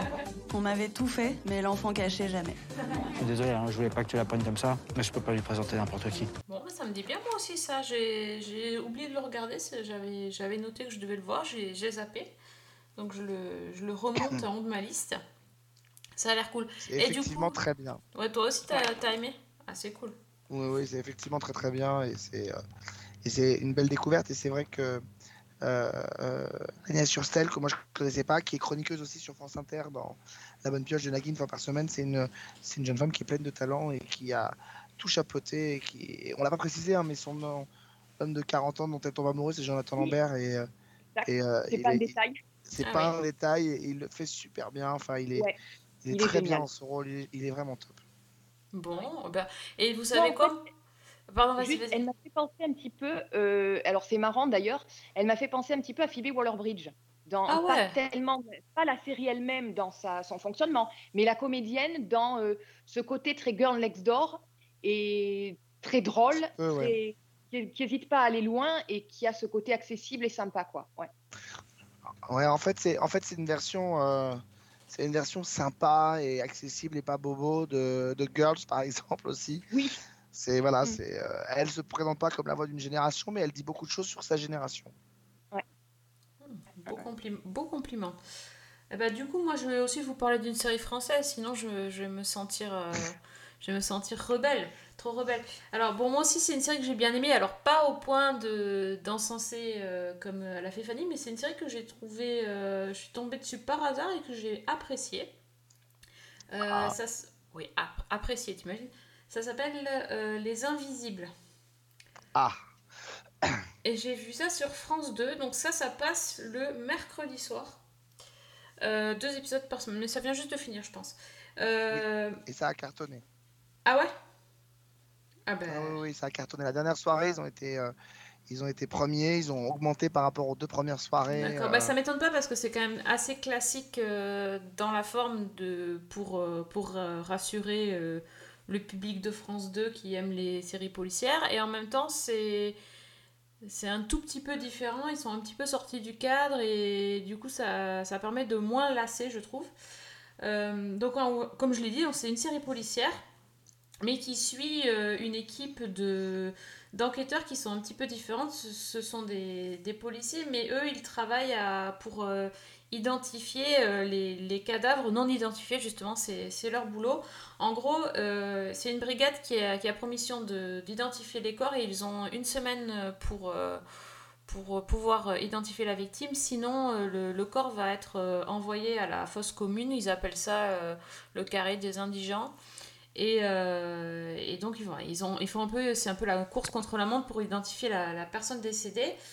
Et, euh, et donc dans l'équipe euh, qui est dirigée par le capitaine Darius, euh, c'est une équipe assez hétéroclite, il y, a, un peu de tout dedans. Il y a des personnages assez barrés, personnages, disons que voilà, c'est un peu les flics. pas, pas ceux qu'on qu'on voit habituellement, plutôt ceux qui sont mis au rebut ou qui sont un peu différents des autres. Ça donne un groupe assez, assez sympathique avec... euh, voilà, et certains ont, pas mal de bagou. Et donc l'idée aussi, c'est qu'en parallèle, quand on regarde un épisode, on suit... euh, en fait, on voit, le, on voit plus ou moins ce qui se passe avant. euh, et on suit le tueur d'un côté et l'équipe de l'autre. Jusqu'à ce que le, tueur se fasse se fasse arrêter donc nous depuis le début on sait qui est le tueur hashtag Colombo mais et puis voilà et, euh, et en fait j'ai trouvé assez sympa bon sans sans, euh, sans- sans, être euh, waouh tout ça mais je me suis dit, ouais ça passe bien c'est euh, j'ai trouvé que l'interprétation des comédiens était, était, était très bonne et bon, ça, ça, a un peu, ça a un peu renouvelé le, le goût de, de l'enquête policière. sur, sur six épisodes, moi j'ai trouvé ça cool. donc si vous voulez voir ça, c'est sur le replay de, de France 2 euh, ou sur Plus. euh, les Invisibles, alors euh, il y a plein de trucs qui s'appellent Invisibles, donc il faut quand même viser la série parce qu'il y a eu plein de films euh, qui s'appellent aussi comme ça sur les replays, mais euh, ouais, plutôt cool. Bon alors, qu'est-ce qu'on a? Alors, il n'y a aucun papier d'identité sur la victime, euh, empreinte non fichée. Aucun avis de disparition correspondant. Je dirais qu'il est mort depuis au moins 4 jours. Et pourquoi personne s'inquiète pour toi? Ok, bah c'est pour nous alors. On n'a que 7 jours pour retrouver l'identité de nos victimes. Sinon, elles finissent à la fosse commune. Et votre boss Vous m'a dit qu'il était quasi incontrôlable. Un gros casse-couille, quoi. Alors moi je l'ai vu aussi. Et, euh, je, je vais être celui qui est gronchon ce soir euh, qu'il avec a, Sophie. Non, non, non, non. Non, non, non, non, non, je, je, je, je, je vais modérer certains trucs. Je, je suis pas tout à fait d'accord avec tout ce que tu as dit sur certains aspects. Euh, D'abord, euh, s'il y a peut-être un ou deux épisodes où on sait le coupable dès le début, euh, c'est pas automatique. Donc, euh, c'est pas tous les épisodes. Moi j'en ai vu 4 sur les 6. Je suis pas d'accord avec toi. J'ai pas eu l'impression qu'on voyait toujours, on savait le coupable dès le départ. Euh, ce qui est sûr, c'est qu'au départ, il y a une espèce de teaser qui présente le crime, qui nous donne une orientation de ce que, dans la direction dans laquelle va aller la série. Et en règle générale, la conclusion n'est jamais la même. Euh, je- voilà. Et en fait, moi, ce que j'ai trouvé surtout, c'est que la série mettait les victimes au centre du jeu. Et du coup, moi, alors, je ne savais pas quelle était leur influence quand je l'ai découvert qu'après. Il se trouve que bah, on était arrivé à la même conclusion. C'est que pour moi, il y a du cold case dans cette série. C'est-à-dire que l'idée, c'est euh, de remettre les victimes au centre du, du- du jeu. On essaie de découvrir leur histoire plus que. Et je trouve même que d'ailleurs, de découvrir l'assassin, ça les intéresse moins. Et d'ailleurs, le, le dit très bien le patron de l'unité qui est joué par Guillaume Cramoisan. Il dit Nous, ce qui nous intéresse, c'est de leur rendre une identité. Euh, c'est presque anecdotique pour eux de trouver le coupable. Ça les intéresse pas tellement. Enfin, lui, ça l'intéresse pas plus que ça. ça euh, déjà redonner une identité. Et en fait, redonner une identité, redonner cette âme à ses victimes, c'est le même principe que celle qui anime Lily Rush et son équipe Ah oui, oui. euh, d'aller chercher effectivement et de sortir ces affaires non classées des étagères. Et je trouve qu'en ça, la série, je la trouve pas si classique que ça des autres. D'abord parce que euh, elle est beaucoup moins, elle est beaucoup plus sombre que la plupart des polars euh, qui traitent, euh, qui traînent sur les, les étagères de France Télévisions depuis très longtemps. Euh, elle n'est pas servie par un casting de gens ultra connus. euh, et le casting est, je trouve, assez réussi d'ailleurs sur les, les, les flics, euh, y compris sur les coupables. On n'est pas dans du guest systématique. Et ça, j'ai trouvé ça extrêmement intéressant. Et, je l'ai trouvé beaucoup plus sombre. Euh, d'ailleurs, la série, d'habitude, le polar, c'est le vendredi. Là, elle passe le mercredi. Oui, c'est Euh, vrai que l'histoire du cadavre découpé en morceaux, euh, effectivement, c'est sombre. Non, mais oui. voilà, par exemple, Mhm. typiquement, typiquement, cette histoire intéressante de- d'un cadavre découpé en morceaux, et on se rend compte de ce que ça veut dire, et on pense tout de suite à une histoire, et on se rend compte à la fin Ouais. euh, que l'histoire n'est pas la même. Et c'est pour ça que c'est. Je trouve que scénaristiquement, la série est extrêmement bien construite parce que elle ne nous emmène. Alors évidemment, le principe d'un polar, c'est pas nous emmener là où on s'attend, c'est-à-dire qu'il y a la surprise du coupable, mais au-delà de la surprise du coupable, la série ne nous emmène jamais là où on pense qu'elle va nous emmener. C'est-à-dire que même dans cette histoire de cadavre découpé où on s'attend nécessairement un, type d'histoire, je dirais pas laquelle, eh ben, la série nous démontre dans son, dans son rebondissement final À la fin, oui, oui. c'est pas fin ça. est- Oui. c'est oui. pas ça. Et d'ailleurs, je dois souligner que pourtant ce comédien, je ne l'aime pas du tout en général. Oui, c'est vrai. Euh, comment il s'appelle déjà mon je Dieu sais pas, oui, Euh, oui, oui. Édouard Motout. Ah, Euh, voir, oui, oui. Voilà. Et, et j'aime pas ce comédien d'habitude, je le trouve pas. Enfin, j'aime pas sa façon de jouer. Et là, je l'ai trouvé d'une justesse. Mhm. Ouais. euh, et il est, il est même limite bouleversante. Mais il y a un autre épisode, par exemple, où euh, euh, on a deux jeunes filles qui sont enlevées et on retrouve Oui. le cadavre de- d'entre elles. Et, et franchement, personne n'aurait pu miser un copec sur la, la, la réalisation finale de cet épisode-là. Euh, Enfin voilà, c'est c'est surprenant. On aurait pu se dire, bon, on va- le but ça va être de les retrouver, d'identifier qui les a enlevés. Et ben même quand on sait qui les a enlevés, et ben la résolution c'est pas ça du tout. Euh, c'est pas ça du tout, ça nous surprend. Et par exemple, alors tu l'as pas encore vu, mais le sixième épisode est assez intéressant. C'est six amis qui décident de revenir euh, euh, 20 ans plus tard dans une baraque dans laquelle ils passaient leurs vacances en colonie de vacances. Et euh, parce qu'ils décident de la remettre en, forme pour hab- habiller un gîte, pour en créer un gîte. Et euh, au moment où ils décident de s'attaquer à la cheminée, eh bien ils découvrent euh, emmuré dans la cheminée hein, le cadavre d'un des leurs qui avait disparu depuis 20 ans. Euh, et donc ils font appel à l'équipe euh, l'équipe qu'on connaît pour, euh, pour enquêter à l'abri des suspects, enfin à l'abri des regards pendant, pendant le week-end. Et la, révélation, là aussi, est extrêmement surprenante et nous ramène finalement à. et c'est pour ça que la, la relation avec Cold Case, je trouve, est intéressante parce que, comme dans Cold Case, finalement, même quand on a identifié l'assassin, les raisons qui l'ont poussé à tuer sont toujours des raisons qui sont profondément et terriblement humaines. Euh, et c'est ça, moi, qui m'a vraiment plu avec cette série. C'est pour ça que pour moi, ça a vraiment été. euh, Sophie t'a dit bien aimé et tout. Moi, c'est plus que ça. En termes de série policière, ça a été mon coup de cœur de la rentrée parce que j'ai trouvé que cette série a bien réussi à, bien des égards. J'ai trouvé que l'équipe était géniale, que, euh, que Marie-Jo, par exemple, c'est un personnage qui est avec une gouaille pas possible, euh, qui envoie des punchlines qui sont redoutables et qui en même temps est une femme qui souffre le martyr de la mort de son fils. Je- je- je- ils ont réussi à, en six épisodes, alors qu'ils sont quatre dans l'équipe, à leur donner une identité, à leur donner un truc. Il y a des codes, comme dans Cold Case. Cold Case, vous avez l'histoire avec le tableau qui disparaît, enfin, le, pas le tableau, le, Mhm. la boîte qu'on descend de l'étagère et qu'on remet à la fin. Là, systématiquement, les épisodes des, Invisibles, à une exception près, je crois que c'est l'épisode dont je parlais sur. euh, euh, il y a un épisode dans lequel on ne le fait pas, mais à toutes les exceptions, à la fin, ça se termine par la photo sur l'écran et euh, l'un des membres de l'équipe qui dit au revoir à la victime à qui on a rendu son identité. Euh, et, et voilà, il y a des codes comme ça qui rentrent en ligne de compte. Je trouve que c'est une très belle réussite. Euh, et je suis ravi que ça se soit. Ça a été un succès sur France 2 parce que du coup, il y avoir une saison 2. Et je trouve que c'est une excellente nouvelle. Et si je peux là aussi ajouter, c'est, je crois que le créateur de la série, c'est Olivier Norek, Exactement. qui voilà, un flic et romancier. Et donc, euh, je- personnellement, j'ai beaucoup, beaucoup aimé cette série. Et quand j'ai découvert que c'était lui qui en était à l'origine, euh, c'est vrai que ça m'a moins surprise d'avoir autant aimé. Quoi. J'ai retrouvé un peu le, le... Gage de qualité. Ouais, voilà. Non, et puis, je sais pas, Fanny, si tu as trouvé la même chose, mais même dans la photo, dans la façon de, de mettre en, en image cette série, il y a une vraie recherche qui est faite. On n'est pas dans les couleurs très, très claires qu'on a d'habitude. C'est une série d'ailleurs qui est assez sombre.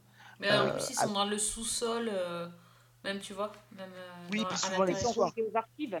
Aux Ouais, archives, ils sont ouais. aux archives. Et souvent, les histoires ont lieu de nuit, Mhm. ou alors il pleut, ou alors, enfin, c'est c'est une série qui est très, euh, qui est très lugubre. euh, un peu plus dans le thème d'ailleurs que d'ailleurs une autre série sur France 2 qui est comme ça, c'est Les Rivières Pourpres.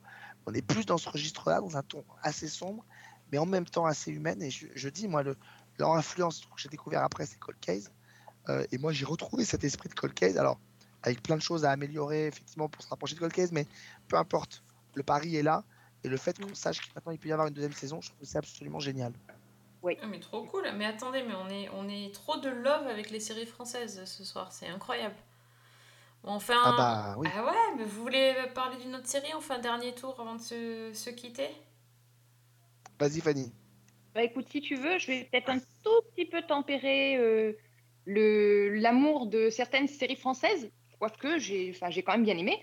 Euh, je voulais parler de On the Verge, euh, la série, la comédie de Julie Delpy, donc qui est, je crois, coproduite par euh, MyCanal et Netflix, et qui est en France donc sur MyCanal. Euh, donc en fait, c'est bah, c'est une série, j'ai presque envie de dire, je suis comme une poule qui a trouvé un couteau. Je, je ne sais pas trop quoi en penser. J'ai l'impression que je suis passée à côté de certaines choses. Enfin, on va, on va y revenir. Donc, euh, l'histoire, ben, c'est donc euh, l'histoire d'une cadra qui est jouée par Julie Delpy euh, et de ses trois meilleurs amis qui bah, tentent un petit peu de, de gérer leur vie à travers leur crise donc, de la quarantaine. Donc, Julie Delpy, elle joue Justine, une, une chef cuisinière franco-américaine qui, qui dirige son restaurant à LA et qui essaie d'écrire un livre de recettes commandé par son patron qui est complètement taré. Euh, le patron en question est joué par Giovanni Ribisi, qui est un acteur que j'aime énormément. Ah bah oui. Euh, elle a un fils et elle a euh, un, mari euh, qui s'appelle Martin, qui est joué par Mathieu Demy. Et disons-le, c'est un gros con. Euh, c'est un type qui est absolument jaloux de la carrière de sa femme. Parmi ses amis, on a Anne, qui est jouée par Elisabeth Chou, qui est une créatrice de vêtements, qui est passionnée par son métier, qui, est, qui chouchoute complètement son fils unique, que- qui est un petit peu jugé différent parce qu'il porte les cheveux longs et qu'il aime porter des robes. Elle, elle est séparée de son mari et elle lui paye un appartement cossu à Los Angeles.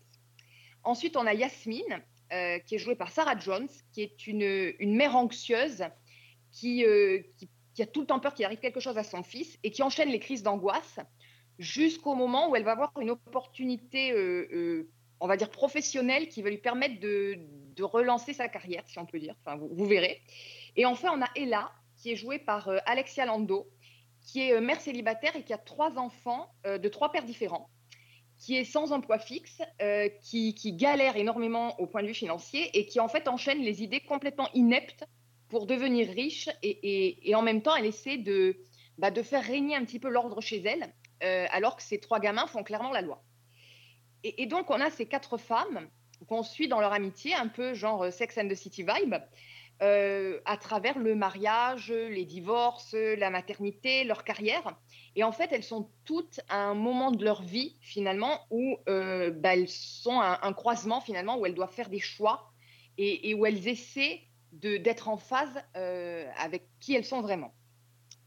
Alors, moi, le, sur le, le pitch m'intéressait énormément parce que c'est vraiment mon type de série. Le- les bandes de copines, je, suis à fond là-dedans.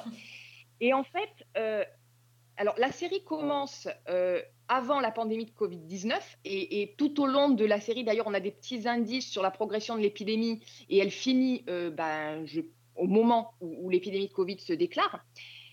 Et je ne sais pas comment dire en fait. Il y a des tas de choses qui ont fonctionné chez moi euh, dans cette série.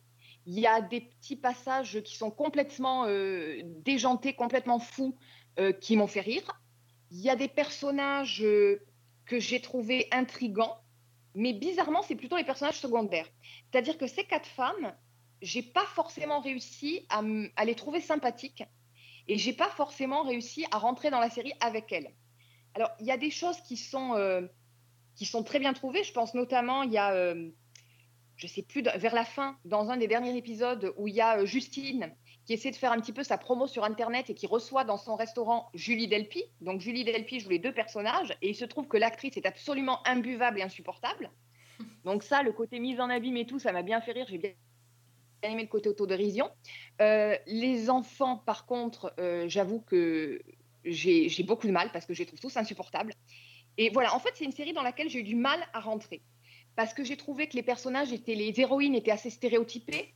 Parce que, comme j'ai dit, je ne les ai pas trouvées forcément sympathiques. Parce qu'il y a des gags à côté desquels je suis complètement passée au travers. Alors, très honnêtement, euh, j'ai pas détesté non plus. En fait, j'ai regardé, j'ai enchaîné les épisodes euh, en me disant ouais bof j'en regarde encore un, je suis arrivée au bout. Donc je peux pas vraiment dire que c'est la série que je recommande. T'as tout vu, mais vais tu recommandes pas. Voilà, j'ai fini la série mais je la recommande pas forcément. J'ai l'impression d'entendre Sophie devant Desperate Housewives saison 8, quoi. C'est-à-dire. euh, on se dit, mais les filles, il y a 3254 séries par semaine et vous, vous trouvez le moyen d'aller jusqu'au bout d'une série que vous n'aimez pas. Ah, c'est pas que j'aime pas, c'est qu'il y a ça. des choses qui m'ont accroché. Mais voilà, donc euh, ouais, c'est, j'ai trouvé que c'était plaisant quand même, mais c'est pas forcément la série de l'année, quoi. Moi, Fanny, Disons ma, sur le, moi, Fan- le Fanny, truc si ma- si ma, fa- si ma copine vient me voir en me disant non, mais il y a des trucs que j'ai accrochés chez toi, hein, mais il fait bon, je sais pas si j'aime ou si j'aime pas, bah je le prends pas très bien, tu vois. Ouais, mais en même temps, tu vois, j'ai pas qu'une série dans ma vie. C'est vrai, ça se saurait. Ouais, ça, euh, tu te rappellerais pas War Machine sinon. De temps en temps, tu fais des infidélités avec des séries qui sont peut-être un peu moins, voilà, pas forcément grand amour. Bon, bah maintenant qu'on sait que Fanny fait des infidélités, euh, ça sera utilisé contre toi. Très bien. Ouais, ouais, non, mais en matière de série, hein. Attends, ne me fais pas dire ce que j'ai pas dit, tu vas m'attirer des problèmes. Pas trop tard. Trop tard, tout a été enregistré. Switching career in your 40s as a woman. Switching careers in your 40s as a woman. You know how you have one of those days and it just feels like everything is collapsing all around you? And then all of a sudden, it's just fine again. oh my god! Bon, et toi, Alex, est-ce que tu nous avoues quelque chose aussi ou. euh, T'as un, Bon, moi, un- secret? J'ai avoué suffisamment de choses pendant 12 ans dans cette émission, je vais pas en rajouter encore une couche. Euh, je voudrais juste profiter parce que euh, dire un, un tout petit mot parce que la série n'est pas encore lancée au moment où on enregistre, mais elle le sera au moment où vous l'avez euh, découverte. Donc je précise qu'on enregistre avant. Euh, j'en ai pas vu beaucoup, mais j'en ai vu un petit peu quand même euh, d'une des séries qui est certainement les plus attendues de cette rentrée. Je sais pas si Sophie, tu vois de quoi je veux parler. C'est une série euh, très attendue de, de science-fiction euh, qui s'appelle Fondation Ah oui. euh, qui arrive sur Apple TV+. Voilà, donc je je, je, je rentrerai pas dedans parce que je n'ai pas assez vu de la série, mais ce que j'ai vu en tout cas, visuellement, ça annonce absolument hallucinant. C'est-à-dire que je pense qu'en termes de science-fiction à la télévision, je sais même pas si on a déjà vu ça une fois, alors je j'en regarde pas assez pour ne pas, je veux pas généraliser, mais en tout cas, ce que moi j'ai vu, les images, mais c'est mais c'est sublimissime. Euh, ce sont des, tableaux, ce sont des, des moments absolument géniaux. Pardon. Alors j'espère juste que c'est pas juste beau que ce sera pas chiant derrière. Mais euh, voilà, c'est, ils se sont attaqués à un monument de la littérature de SF. C'était casse-gueule de le faire. Ils l'ont fait. Euh, si en termes de narration, c'est à la hauteur des images, ça va être un- une très très grande série. Oui ça, ça, oui, ça arrive bientôt, du coup, la semaine prochaine. alors. Ça arrive euh, l'heure où on enregistre cette émission, ça, Mhm. ça arrive demain. Ah oui. Ah oui, tu nous teases ça comme ça. Ouais. Et Ouais. Fanny, je crois, on a vu un petit peu aussi, non? Oui, oui, Ah j'en ouais. ai vu un petit peu aussi. J'ai aussi un, je suis aussi réservée euh, sur la narration pour la même raison que toi, c'est-à-dire que j'en ai pas vu assez, mais visuellement c'est une très très grosse claque. C'est complètement Ouais, immersif et c'est euh, sublime. Mais j'ai l'impression de pas comprendre grand chose en fait euh, quand j'ai commencé Bah, la série. J'osais pas le dire, mais c'est un peu ça en fait. Je te J'ai remercie. reçu le premier épisode parce que je suis larguée. C'est- alors je ne sais pas si c'est lié au fait que c'était uniquement en VO et que malgré le fait qu'on arrive à comprendre, on ait perdu des trucs en cours de route, mais de toute façon le cycle d'Asimov n'est pas non plus un truc hyper accessible et tout, d'après ce que je sais. Donc, euh, mais voilà, grosso modo, c'est comment euh, on s'érige contre une société où, où euh, les- un dogme sur la, la civilisation a été, a été installé, et puis un science- quelqu'un, chercheur, décide de tout remettre en cause et va entraîner l'effondrement possible de cette société. Moi, c'est comme ça que je l'ai compris. Mais les, les moyens pour y arriver sont quand même très, très, très, très, très, très, très obscurs. Oui. Mais voilà, mais visuellement, c'est une claque. La musique est magnifique. Euh, les comédiens sont incarnés euh, et incarnent leur personnage d'une manière absolument bluffante. Donc voilà, donc si j'arrive à comprendre l'histoire et qu'elle ne paraît pas trop obscure, je pense que ça peut être une, une belle claque de SF. Ah bah écoute, challenge euh, accepté. Parce que j'ai très envie de voir ça. Pour la claque et ça. pour essayer de comprendre l'histoire du coup aussi. Je, Non, je c'est pense cool. que c'est une série voilà, que, a priori, vous, vous devriez peut-être réentendre dans Season 1 parce que c'est quand même, à mon avis, une des séries qui va être importante euh, en attendant euh, d'autres comme Le Seigneur des Anneaux. Mais c'est vrai que celle-ci s'annonce quand même comme étant un, un tel challenge.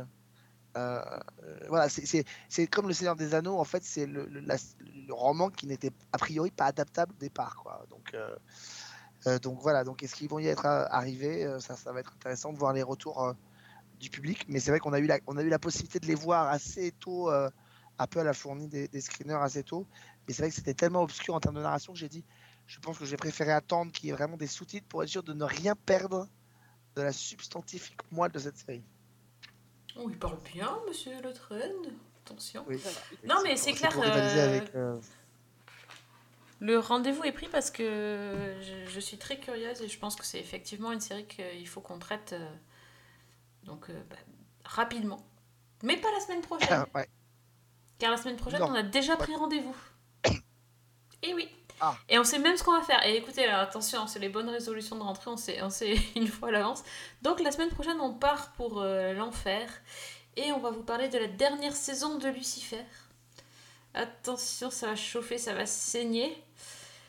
Ou pas, ça dépend. On verra ça. Et euh, on vous parlera aussi de Sex Education qui a repris sur Netflix la saison 3. Et donc, euh, je n'ai qu'un mot à dire. Gillian Anderson, c'est... Voilà. C'est tout. C'est Gillian Anderson. C'est le top du top du top du top. Elle se met à bien jouer alors. Oh Ah, Comment de- style Comment style Non. Tu vas avoir des problèmes. Ouais, je pas. sais, mais c'était gratuit, j'avais envie de le dire. T'avais envie, envie de dire une, une saloperie avant de partir en fait. Ah, écoute, oui. Alors, en tout cas, si elle fait des choses, en tout cas, si elle, elle donne certainement plus de présence que dans X-Files ou The Fall, par exemple, où elle est en copier-coller des deux à chaque fois, quoi. Ah bah oui, non, mais là, elle est totalement différente dans, euh, dans Sex Education. Elle est, elle est excellente. Ouais. Et puis en plus, elle est drôle. Elle est, enfin, elle est, ouais, elle a, elle a quelque chose. Elle a vraiment un truc. C'est, c'est- elle est- j'adore ce rôle. De Bref, vous avez compris pourquoi je ne serai pas dans la prochaine émission. Ouais, bah ça tombe bien parce qu'on n'avait pas envie de t'inviter. Voilà. Parce que c'est le podcast avec mes copines et pas avec toi. Non mais oh, insupportable. Ah, franchement. Alors, pour traiter de sexe éducation et Lucifer, je vous laisse entre filles. Eh ben voilà, eh ben, ça sera un podcast entre filles. Très bien, ça sera assumé, c'est pas un problème. Bon, mais merci quand même d'être venu, hein. Oh, mais ça m'a fait plaisir. Grand plaisir, toujours aussi gentil. Je me fais éjecter de cette émission en disant que voilà. Donc... Non, non, mais t'as critiqué Gillian Anderson et tu croyais quoi? Attends, oh. Mais faut pas, faut pas rigoler. Bon, mer- merci. Donc, si on veut discuter avec toi sur Twitter, Au PMU du coin. au PMU, sinon, euh, sinon, oui. sinon sur dans le Twitter, TER, non, dans le, Dans le TER, dans le euh, tout ça, oui, après, sinon. Hâte, euh, hâte Alexandre Le Train, euh, hâte la loi des séries. Enfin voilà, on est là. Ouais, très bien. Et euh, merci Fanny, merci d'être revenue et de revenir encore la semaine prochaine. Parce que toi, t'es gentil, t'aimes bien Gillian Anderson, donc t'es invité. voilà. Enfin, toi surtout, t'es invité, c'est surtout ça le truc. Hein. Oui, c'est ça. Et Fanny, sinon, si on veut te recommander euh, une 25e série à regarder cette semaine, on peut te parler sur. Alors, moi, bah, sur Twitter, c'est Fanny L. Allegra. Et allez-y, hein, parce qu'en plus, vous recommandez, elle regarde tout. Hein. Elle est Sophie, incroyable. Ça fait, ça fait six ans qu'on connaît Fanny. Oui. Et comment tu peux oser dire qu'on va recommander une série à Fanny? Fanny, elle est tellement rapide à regarder des séries, c'est a Eh ben, figure-toi qu'on a trouvé des Peut-être gens. même aux gens à qui, peut-être même aux gens à qui l'ont, qui l'ont créé, qui l'ont pas encore vu, dis donc. Oui, ça c'est vrai qu'elle c'est vrai qu'elle regarde plus vite les... les séries plus vite que son nom, mais on a trouvé des, des poditeurs qui, qui sont du niveau de Fanny, je te jure. Grâce Ah, à Fanny, on a des poditeurs de- de- d'un niveau exceptionnel qui arrivent à lui conseiller des séries. Donc attends, imagine le truc. Heureusement que tu as fini cette phrase parce que sinon je pense qu'on aurait très très mal pris. Grâce à Fanny, nous avons des auditeurs d'un niveau exceptionnel. J'allais dire, bah écoute, c'est sympa pour tous les autres membres de cette équipe. mais... heureusement, mais c'est vrai que Fanny dégaine plus vite que son nom quand même. hein. Mais c'est ça. Qu'est-ce que tu veux? Bah oui. Fanny, là, en l'espace de 3 minutes, on dit n'importe quoi, elle a déjà vu trois séries. Exactement. Et je C'est n'arrête ça. pas. C'est ça, elle a perdu deux heures avec nous alors qu'elle aurait pu regarder déjà euh, 30 épisodes. Je sais pas. Et elle a hein, déjà lu deux fois le cycle d'Asimov, en fait. C'est ça qui est dingue. C'est ça, exactement. Bah oui. J'aurais peut-être rien compris, mais. Mais tu l'aurais lu. Bah voilà. Parce qu'en plus aussi, tu, tu lis beaucoup. Alors, euh, non, je sais pas comment tu fais. Tu as toute mon admiration. C'est, c'est incroyable. Ça, ça me fait plaisir, ça me touche beaucoup. Mais franchement, Et, et ce qui est- et je, et je souligne quand même que ce qui est, ce qui est formidable, c'est que comme elle nous a dit qu'elle ne voulait pas avoir des problèmes euh, quand tu as parlé d'infidélité, ça veut dire qu'en plus elle a le temps d'avoir une vie sociale et, et- et personnelle.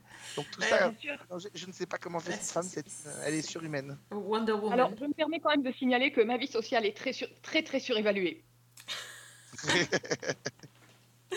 C'est vrai. Bon, sur ces mots, on vous souhaite à tous bah, une très bonne soirée, une très belle vie sociale aussi, parce que bon, c'est bien aussi des fois. Et euh, on vous donne donc rendez-vous euh, très très vite pour un nouvel épisode de Season 1. Et en attendant, donc n'hésitez pas à venir nous laisser des petits messages sur Twitter, euh, Facebook et à écouter les anciens épisodes. Si jamais vous en avez raté un ou deux, par mégarde, ils sont tous là. Et, j'ai même réussi à les mettre sur Spotify. Donc si j'y pense, si je pense à les publier. Donc Fred, petit message pour toi. Fred, n'oublie pas de me rappeler que je dois rappeler que Fanny, non, do- tu dois rappeler à Fanny qu'elle doit me rappeler que je dois me rappeler de publier. C'est clair? Ok. Voilà, voilà, voilà. Et les enfants, l'alcool, c'est mal. La drogue, c'est vilain. Non, la- la- l'alcool c'était pas pendant, c'était avant le podcast. Mais- Euh, Mais parfois, pour écouter Sophie, la drogue, ça sert.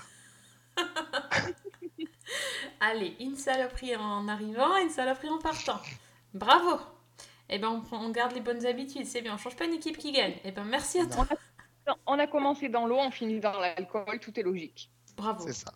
Parfait. Eh ben merci ça, à tous alors. Et on n'a pas dit bonne semaine, Et bonne baignade. Et bonne série. tout par à volo. C'est possible. En tout cas, il faut faire gaffe de pas boire la tasse. Life is so strange when you don't know how can you tell where you're going to. You can't be sure of any situation. Sometimes